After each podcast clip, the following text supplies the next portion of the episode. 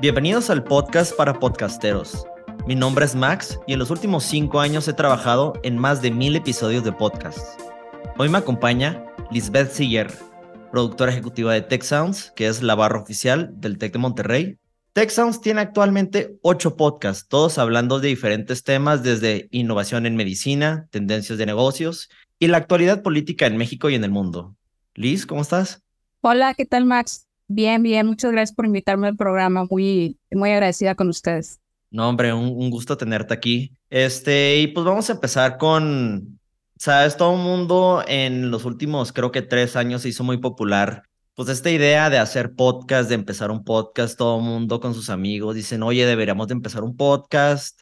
Entonces, realmente, pues, ¿cómo se empieza un podcast? Mira, sí, em, como que de un tiempo acá ya tenemos varios años en este auge del podcast, pero definitivamente para iniciar un podcast se necesita algo más que tener las ganas. O sea, sin duda tener las ganas es una pieza fundamental cuando vas a empezar cualquier proyecto. Pero una de las cosas, yo considero que hay un par de cosas súper importantes a la hora de empezar un podcast. El primerito es el tema que vas a abordar. Mucha gente, a lo mejor como dices, por ejemplo, si un par de amigos se ponen a platicar y dicen, oye, yo sé mucho sobre cine, tú sabes mucho sobre cine, vamos a emprender un podcast sobre el tema está muy bien. El tema es una eh, cuestión importante que tenemos que definir desde el inicio, pero también la otra parte de la llave, por decir así, es la audiencia en la que te vas a dirigir. O sea, tú tienes que checar absolutamente que tengas una audiencia bien definida a la cual le vas a hablar.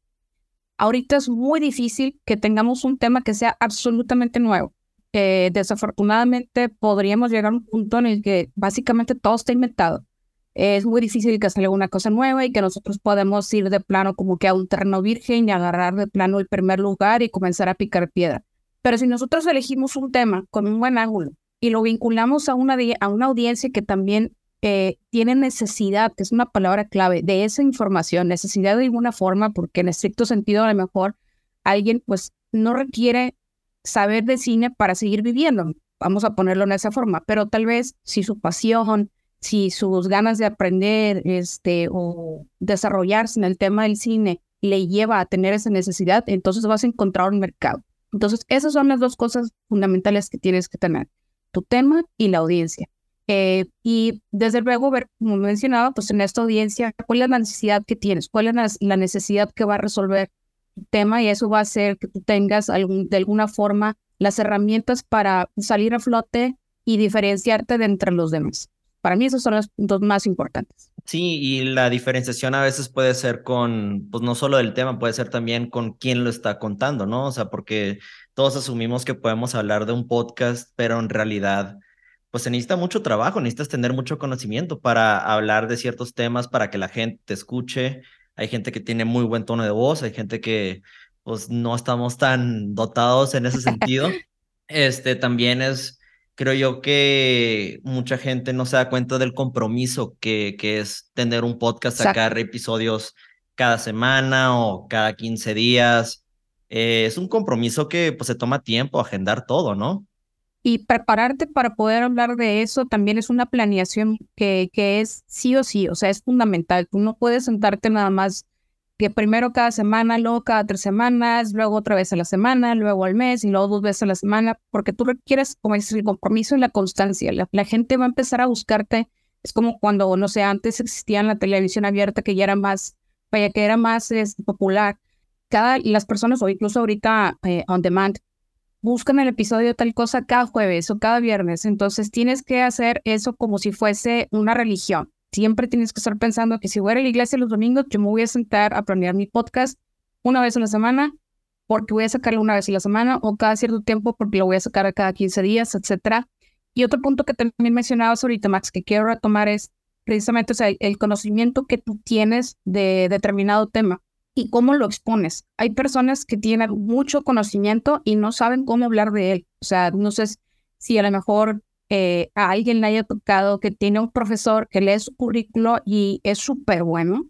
Y a la hora de que tú lo ves en la clase dices, bueno, pero es que no sabe cómo, es, cómo sacar de su cabeza lo, todo el conocimiento que tiene, ¿no?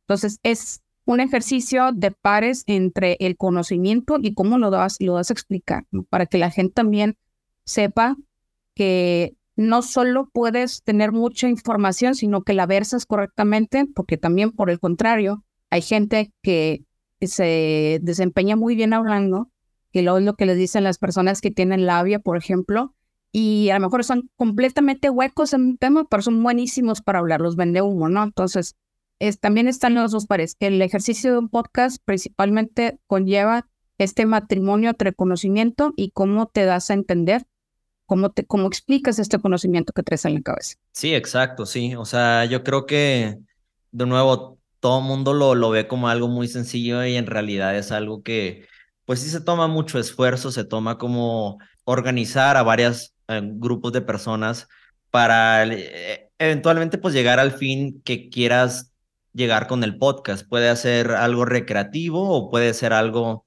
pues como lo que hacemos en el TEC es institucional, que sí queremos generar un producto, generar información, dar a conocer em, pues noticias, eventos, medicina, todo lo que, pues, lo que queremos y se necesita este, mucha preparación. Exacto, sobre todo pensando que nosotros a lo mejor a la hora de hacer un podcast, como dices, tenemos varios objetivos. Uno puede ser informar y por lo tanto tenemos que estudiar muy bien la información porque tenemos una gran batalla frente a las fake news, la información que es desinformación en realidad. que desde el punto de vista de los episodios que tiene o de los podcasts que tiene el Tecnológico Monterrey bajo su barra oficial Texas Podcast, es precisamente uno de, de, los criterios es combatir la desinformación mediante eh, la salida de contenidos que vienen de fuentes fidedignas, no solo los posts, sino los invitados, porque tenemos diferentes formatos, tienen que estar 100% curados para saber que es una persona que tiene expertise, que tiene credenciales para decirlo, que tiene una reputación para decirlo. Entonces, en el tema de informar, por ejemplo, ya estás hablando de que tienes que tener eh, mucho criterio y rigor para informar a la gente. Tienes que tener cierta eh, ética a la hora de hacerlo. También se puede hacer por entretener y, entretener no solamente es hablar por hablar, también tienes que ver qué es lo que le vas a decir a la gente. Un, un pero simplemente para preparar su performance tiene que saber qué es lo que le va a decir la gente para poder cumplir con la promesa del entretenimiento. Y también, por ejemplo, si nosotros pretendemos educar, porque también hay podcasts que eh, hacen educación, hay, podcasts sobre marketing, hay podcasts sobre que cómo, no sé, manejar código HTML o eh, CSS, etcétera. Y también tienes que tener como tu plan de, de trabajo, tu plan de estudios de cómo vas a enseñar primero tal lección, la que le sigue, materiales complementarios. Entonces, sin duda, es una gran preparación por cualquier ángulo que le busques y hacer un podcast es muy antojable, pero también hay que aceptar el reto y la responsabilidad. Ahora sí que eh, no nada más es como, pues ahora sí enchilame otra, no, no. O sea, se trata de una preparación muy grande, muy importante y un compromiso bastante pesadito que si se asume, con en, realidad como cualquiera esperaría que se asume un compromiso serio, es muy probable que el trabajo pues salga adelante. Claro, sí. Ahora, siguiendo a, nuestra siguiente pregunta, ¿cómo distribuir un podcast? O sea, ya, ya tenemos la idea, digamos, ya, ya grabamos el contenido, ¿Cómo lo distribuimos? ¿Cómo lo ponemos en plataformas? O sea, ¿cómo, qué data nos puede tirar esas plataformas? ¿Cómo lo podemos llegar a que, vaya la redundancia, que llegue a nuestro mercado, a la gente que queremos, que queremos, con la que, gente que queremos conectar? Es una gran pregunta, Max. Yo creo que muchas de las personas que van a iniciar un podcast tienen esto en duda. Y aquí es donde nos empezamos a lo mejor a meter un poquito en la parte técnica, donde puede resultar ya más escabroso para la gente. No, pues Cualquiera puede sentirse con la capacidad de, yo soy muy bueno para hablar, me siento frente a un micrófono y voy a grabar porque nada más le pico grabar en mi computadora y listo, ya empecé, pero ya que tienes el contenido, ahora cómo haces para moverlo para todas partes, ¿no? Y aquí es donde entra una, una herramienta, digamos, este, que se llaman ahora los servidores de podcast o el, eh, eh, lo conocen también como el podcast hosting. Entonces, un servidor de podcast es una plataforma que te va a permitir a ti subir tus episodios, subir tus pistas de audio, por ejemplo, son en formato MP3, no solo te, sirve para subirlas y alojarlas ahí, sino que también te va a servir para distribuirlas precisamente a los diferentes canales, dígase un Spotify, Apple Podcasts, Google Podcasts, Amazon Music, iHeart, etc. estos tipos de, plataformas, por ejemplo, por mencionarte algunos, está Libsyn, está Buzzsprout, está Simplecast, tenemos también eh, Blueberry, tenemos eh, Podbean, me parece que se llama el otro. También estaba, por ejemplo, Anchor de parte de Spotify, que luego se lo absorbió Spotify y ahorita pues es la plataforma de Spotify for Podcasters. Todas estas herramientas tienen sus modelos de, de pago, de precios. Tienes que checar si, por ejemplo, nosotros en el Tech de Monterrey tenemos un total de ocho podcasts ahora. Todos los subimos en la plataforma. Hay que ver si la plataforma en la que el, podcastero va a elegir le permite subir cuántos programas, cuánta es la capacidad de esto. También, por ejemplo, lo que llaman el ancho de banda. Cada que alguien consume un episodio, se genera un consumo que se refleja en la plataforma. Hay planes de pago que te dicen a lo mejor que puede ser limitado. Hay quienes te van a decir que tienes un tope. Eh, hay otros que te van a cobrar incluso lo que consumas. Y ahí también tienes que checar, pues de acuerdo al bolsillo de la persona que va a invertir en podcast, que si tu podcast tiene éxito, pues vas a considerar que vas a tener mucho consumo y por lo tanto tu ancha de banda tiene que ser grande. Para la selección de una plataforma de estas, tienes que ver cuáles son tus necesidades, como decía, cuántos podcasts vas a lanzar, cuánto espacio tiene para ello, con qué tanta frecuencia los vas a lanzar, porque también a lo mejor te va a decir que tú vas a llegar a un punto donde tienes 100 episodios y ya no puedes más, eso te afecta a ti en la programación con qué tanta frecuencia, tienes que revisar con qué facilidad puedes leer las estadísticas, como decías, qué, qué datos te arrojan las plataformas. Hay quienes te arrojan datos de las personas que están escuchando lo que yo llamo en vivo desde los canales, por ejemplo, quién te escuchó desde Spotify, desde Apple Podcasts, etcétera.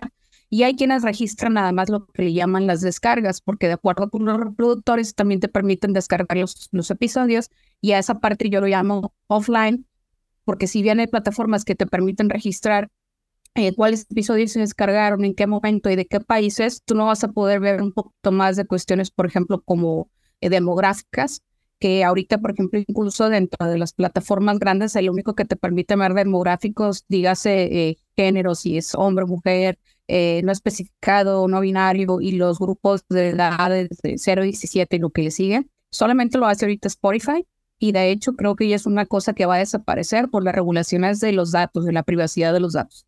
Pero bueno, entonces toda esta información es posible que te la muestre eh, la plataforma que tú elijas y es súper importante porque no solamente se trata de lanzar contenido, sino también de darte cuenta si tu contenido está funcionando, si le está llegando a la persona que tú quieres, que es lo que mencionábamos al principio de la audiencia, para lo cual tienes que perfilar muy bien quién es, es decir, hacer lo que llaman en mercadotecnia un marketing, una persona que es una figura ficticia en la que tú dices, bueno, yo le voy a llegar a alguien que, no sé, es un hombre que tiene entre 18 y 27 años, eh, vive en México y tiene más o menos estas costumbres de consumo de, contenidos, este, tiene estos hábitos de, de, no sé, de ejercicio, se levanta a tal hora, trabaja en tal momento. Todo eso para saber a quién le llegas y mediante la información que veas en los servidores te vas a dar cuenta con esos datos si le estás llegando a esa persona y si por lo tanto estás en línea con la audiencia que tú eh, trazaste al principio a la que le quieres llegar. Otra cosa que también es importante en los servidores eh, es que yo considero que es, es, bueno que sean flexibles en el sentido que se puedan conectar a lo mejor con diferentes herramientas. De repente tú quieres, no sé, mejorar tu capacidad de analíticos y hay otras herramientas terceras, digamos, que puedes llegar a conectar mediante lo que llaman prefijos. Y si tal plataforma eh, no acepta muchos prefijos o está muy limitada en cuanto a los prefijos, definitivamente no vas a poder conectarte con muchas de las herramientas de las cuales puedes echar mano en el mercado. Yo creo que esas son las primeras características que alguien debe de considerar. Obviamente las personas creo que lo primero que van a voltear a ver es cuánto me cuesta. Para eso hay muchas ofertas, entre las que les mencioné hay muchas otras más. Entonces tienen sus planes de pago, sus paquetes mensuales, quincenales, etcétera pero sepan que sí es de antemano súper necesario contar con esta herramienta para poder salir al mundo del podcast, porque hoy es, fundamental para poder estar presente. No es como que tú vayas a subir tu podcast, tu episodio directamente a Spotify y luego te vas a Apple y lo subes y lo que sea. Esto lo hace mucho más cómodo, más fácil de controlar y, y pues como digo, es una obligación hoy en día tener el servidor. Sí, claro, y este, pues hay, como acabas de mencionar, de todo tipo de servidores. Anchor es gratis. Bueno, lo que antes era Anchor, ahora es este Spotify for Podcasters. Es gratis. Este, nosotros, obviamente, en el tech usamos Libsyn, que es costoso, pero la información que nos arroja es mucho más precisa y obviamente tenemos ocho podcasts, en momentos hemos tenido un poquito más, entonces, pues es dependiendo de qué tipo de podcast quieres hacer, si nada más quieres hacer uno, si quieres hacer varios y todo, toda esa onda. ¿Qué personas se necesitan para hacer un podcast? Mira, la verdad es que dependiendo de qué tan grande es el alcance que vas a tener en tu podcast, puedes tener un equipo grandísimo. O sea, tú puedes tener a lo mejor un podcast que salga de Spotify Lab, que por el mero hecho de ser impulsado por Spotify Lab, ya vislumbras que va a tener un gran éxito, ¿no? Y desde ahí puedes empezar con que vas a necesitar, no sé, un project manager, gente de ventas, porque vas a querer comercializarlo, vas a necesitar a alguien de relaciones públicas, eh, vas a necesitar algún administrador de plataformas, por ejemplo, para que lleve el servidor, para que lleve a lo mejor la página web, si tienes una página web también que te sirva para dar a conocer tu podcast o para lanzar algún otro tipo de contenido. Eh, puedes llegar también a necesitar, desde luego, el host que vayas a tener. Si es que tienes un host, no todos los podcasts requieren de host. Valga la pena mencionar, por ejemplo, que hay algunos que son de estilo narrativo y no necesariamente tienes un host pero eh, si lo vas a tener porque el formato te dice que, que, es obligatorio, por ejemplo, en una entrevista uno a uno o en un panel o un, un, podcast en solitario en el que una sola persona es la que se dirige hacia la audiencia, pues bueno, entonces la figura del host es absolutamente necesaria. El ingeniero de audio es también una pieza fundamental, indispensable. No puedes hacer tu podcast si no tienes un ingeniero de audio o si tú no tienes eh, conocimientos de, edición y de grabación de audio. Entonces es súper necesario que cuentes con, con, una persona que tiene este perfil. También puede llegar a necesitar, por ejemplo, un diseñador gráfico, porque tu podcast va a requerir una carátula para presentarse, vas a necesitar materiales a lo mejor de promoción, porque desde luego lo que queremos es difundir el podcast y estamos ante una selva grandísima de podcasts que salen todos los días, más o menos todos los días se lanzan 600 podcasts nuevos. Entonces estamos compitiendo ante un mundo grandísimo, por lo tanto necesitas tus piezas de diseño que te ayuden a promoverte por diferentes canales para poder ser visto. Entonces tú podrías tener toda esta lista y tal vez más de personas que necesitas que estén. Y sabes que eso me pasó uno que también es primordial. El redactor o el escritor que tú tengas, porque requieres también una pieza escrita para hacer tu podcast. A veces la gente dice, no, pues yo nada más me voy a arrancar hablando, pues sépase que a veces también cuando te vas a arrancar hablando, por lo menos debes de tener escritos cuáles son los puntos clave que tú vas a abordar para que no se te pasen, porque no falta el que diga, ah, es que ya se voy a mencionar pasos A, B y C, te arrancas a hablar y te das cuenta que llevas una hora platicando y nada más has abordado los pasos A y C, ya se te acabó el tiempo y adiós. Entonces también tener una, esa pieza escrita que puede ser un guion o puede ser una escaleta que te va marcando los tiempos, que es buenísima para manejar la duración del podcast, eh, eso va de la mano con, con, un redactor, un escritor que sabe manejar todo eso. Entonces, digo, todos estos perfiles, ¿cuáles considero yo que son al menos fundamentales para que algo pueda salir a flote? Tener tu host, si tu formato te lo, te lo demanda, tu ingeniero de audio, que va a ser como si fuese, no sé, tienes una empresa y eres tu contador, te va a sacar adelante todo lo que hagas, tu diseñador gráfico y tu redactor. Cuatro piezas es lo más básico que vas a tener. Si tú de casualidad eres una persona que resulta que eres como una especie de hombre orquesta que todo lo sabe, maravilloso porque en realidad puedes sacar todo adelante. Ahí te encargo luego la gran cantidad de trabajo que tendrá el hombro de esa persona pero si puedes armar un equipito que conste de estas cuatro personas, yo creo que con eso puedes armar un podcast bastante decente que se empiece a mover y que no tengas a lo mejor faltantes o que se vean algunas piezas medio descuidadas porque la persona que lo está ejecutando no tiene el expertise. Claro, claro, y yo le agregaría creo que una persona más a, tu grupo que sería el productor o la productora, ¿no? O sea, quien, quien sea la, la persona que organiza a todo mundo, que los impulse, que, que siempre esté como que detrás de ellos. Creo que eso también es muy, muy importante. Este, sí, definitivamente, pues host, yo creo que es la voz de tu podcast o la cara de tu podcast. Pues el ingeniero de audio es el que hace que todo encaje bien y obviamente necesitas pues todo lo de marketing, que lo puedas, pues sí, poner tu podcast ahí al mundo, que, que sea un distintivo que sea algo, ah, si se puede, icónico, mejor que gente, o sea, nosotros, por ejemplo, usamos una paleta de colores específica, entonces gente ve la paleta de colores y dice, ah, ok, eso es del tech. Definitivamente es un, es un trabajo que, que se necesitan muchas personas y que creo que gente de nuevo como que no, no lo toma tan en cuenta. Y este, y pues ya la, la pregunta del millón, Liz. ¿Cuáles son las cosas que hacen un buen podcast? O sea, no lo, no lo arroja la data, la gente lo, que la gente lo conozca. ¿Qué puede ser eso que hace un buen podcast? Yo siempre he dicho que el contenido es el rey y creo que no, no creo, estoy segura, pues es, eh, no es una frase que apenas esté descubriendo, muchas personas lo han mencionado antes, Bill Gates también creo que fue de los primeros que empezó a utilizar esa frase porque es cierto, el contenido es lo que trae mucho la gente. Si yo tengo dos comediantes, voy a ver cuál es el que me hace reír más y va a ser el contenido de esa persona lo que me atraiga a seguir viendo a ese comediante, sus stand-ups, seguir una gira, lo que sea, ¿no? Igual las bandas de música, los este, series en Netflix, lo que sea. Entonces, para mí el contenido es rey. Pero también hay otra, otra pieza que hace mancuerna y es precisamente lo que mencionabas ahorita, Max, el marketing. Hay algunos contenidos que no son muy buenos, pero tienen una gran estrategia de mercado y por lo tanto tienen un alcance grandísimo, o sea, aplastante. Hay cantantes que tú ves, no sé, eh, fulanita que no canta muy bien, pero tiene una estratega de marketing que es súper bueno y la saca adelante y la vende hasta por debajo de la lengua y puede ver otra persona que tenga una voz preciosa, pero su estrategia de marketing no es para nada buena y entonces nadie la va a descubrir. Entonces, eso también tiene mucho que ver. La estrategia de mercadotecnia que tú tengas lleva eh, tus eh, contenidos a otro nivel. Si tu contenido es bueno y aparte tienes una estrategia de mercadotecnia detrás o de marketing detrás que te esté impulsando, eso es lo que pueden ser dos ingredientes para que suceda una eh, armonía que haga que tu podcast sea un podcast exitoso. La data también obviamente te lo va a revelar al paso del tiempo. Tú te puedes estar esforzando mucho a lo mejor en tener un contenido bueno, en una estrategia de mercadotecnia que estés impulsando y luego te vas a poner a ver tus datos y entonces te vas a dar cuenta si estás por buen camino o no. ¿Y en qué sentido? Aquí otra vez, o sea, hay que ver cuáles son los objetivos.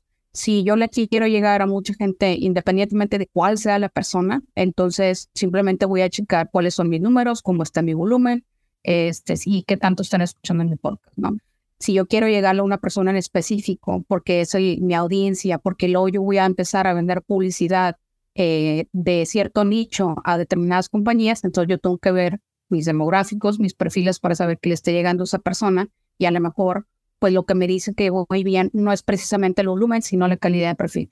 Entonces, si es, por ejemplo, tu contenido, que estés planeando, tu estrategia de mercadotecnia para definirlo, y luego ver cómo están los datos para saber que estás dando el clavo y si todas estas, eh, si esta pequeña lista de tres piezas te marca palomitas verdes, estás por excelente camino.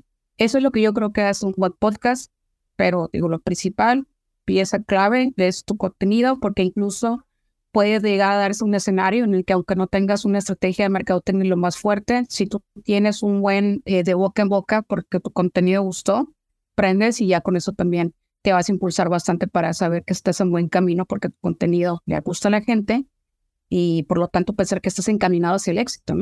Sí, definitivamente yo estoy muy, muy de acuerdo con que el contenido es lo más importante, obviamente también, como tú acabas de decir, la estrategia de marketing, pero yo siempre le digo a la gente que, o sea, si tiene una buena idea y quiere empezar un buen podcast o algo, no importa realmente a veces la calidad del audio. Mucha gente se preocupa de que, ah, es que no suena tan bien. O sea, sí, sí importa. Pero pongámonos a pensar en canciones viejitas que no suenan bien. O sea, por ejemplo, canciones de Pedro Infante, digas, uy, qué producción musical. Pues no, no suena bien, es mono, nada más lo escuchas aquí enfrente. Pero la canción es buena, o sea, el contenido es, es, es bueno y lo seguimos escuchando, así como gente va a escuchar el podcast igual. Fíjate, eso lo refleja mucho, por ejemplo, los contenidos visuales ahora como TikTok. Eh, los videos los hace el propio creador de contenido, o sea, ya no tiene que pasar por un largo proceso de edición y que si cuídale con la camisa no se le vea tal cosa y el maquillaje. Las personas prefieren ahora como que la, la crudeza porque se asemeja con la realidad es cierto que también hay determinados segmentos, hay estudios que te dicen, por ejemplo, que la gente que está por encima de los 45, 50 años en cuanto a podcast sí se fija mucho en la calidad del audio, pero también es cierto que una gran parte de los escuchas, de los millones y millones de, personas que están escuchando música online o podcast online, son jóvenes. Entonces, los jóvenes tienen la costumbre de escuchar los contenidos eh, independientemente a lo mejor de su calidad por lo que vemos en redes sociales, insisto, como TikTok, y también va a pasar el fenómeno como en podcast, de que a lo mejor no tiene que estar grabado como si fuese lo más pulcro del mundo en un estudio de Sony o lo que sea, sino que, a ver, lo que me estoy diciendo es una persona que yo considero que tiene eh, buen perfil, buenas credenciales, tiene un muy buen contenido, se lo va a chutar, lo va a llegar a escuchar. Claro, definitivamente. Este nombre, Liz, mil, mil gracias por acompañarnos. Antes de irnos, ¿nos podrás compartir este, cómo te pueden encontrar la gente en redes por si alguien quiere aprender más eh, de lo que pues de lo que haces o de si tenga alguna duda de cómo empezar un podcast, te encuentran más fácil por LinkedIn, por Instagram, Facebook. Eh, la forma más fácil de, de, encontrarme yo diría que es mejor a través de, LinkedIn porque tengo el resto de las redes sociales por ahí. Ahorita no recuerdo y algunas hasta las tengo como que privadas, este, pero la, lo más sencillo es buscarme como Lisbeth Siller. Les, vas a decir, ¿y eso cómo se escribe? Bueno, pues este, lo pueden ver seguro en la descripción del episodio pero es Lisbeth Siller y así me encuentran, de hecho como nombre completo Lisbeth Siller Tanguma y ahí me pueden hallar en, LinkedIn si tienen alguna duda o lo que es algún comentario, cosas en las que les pueda ayudar, con mucho gusto pueden mandar por ello un mensaje, una solicitud y platicamos. No, hombre, Liz, mil, mil gracias otra vez por, por acompañarnos. Esto fue el podcast para podcasteros y nos escuchamos a la próxima.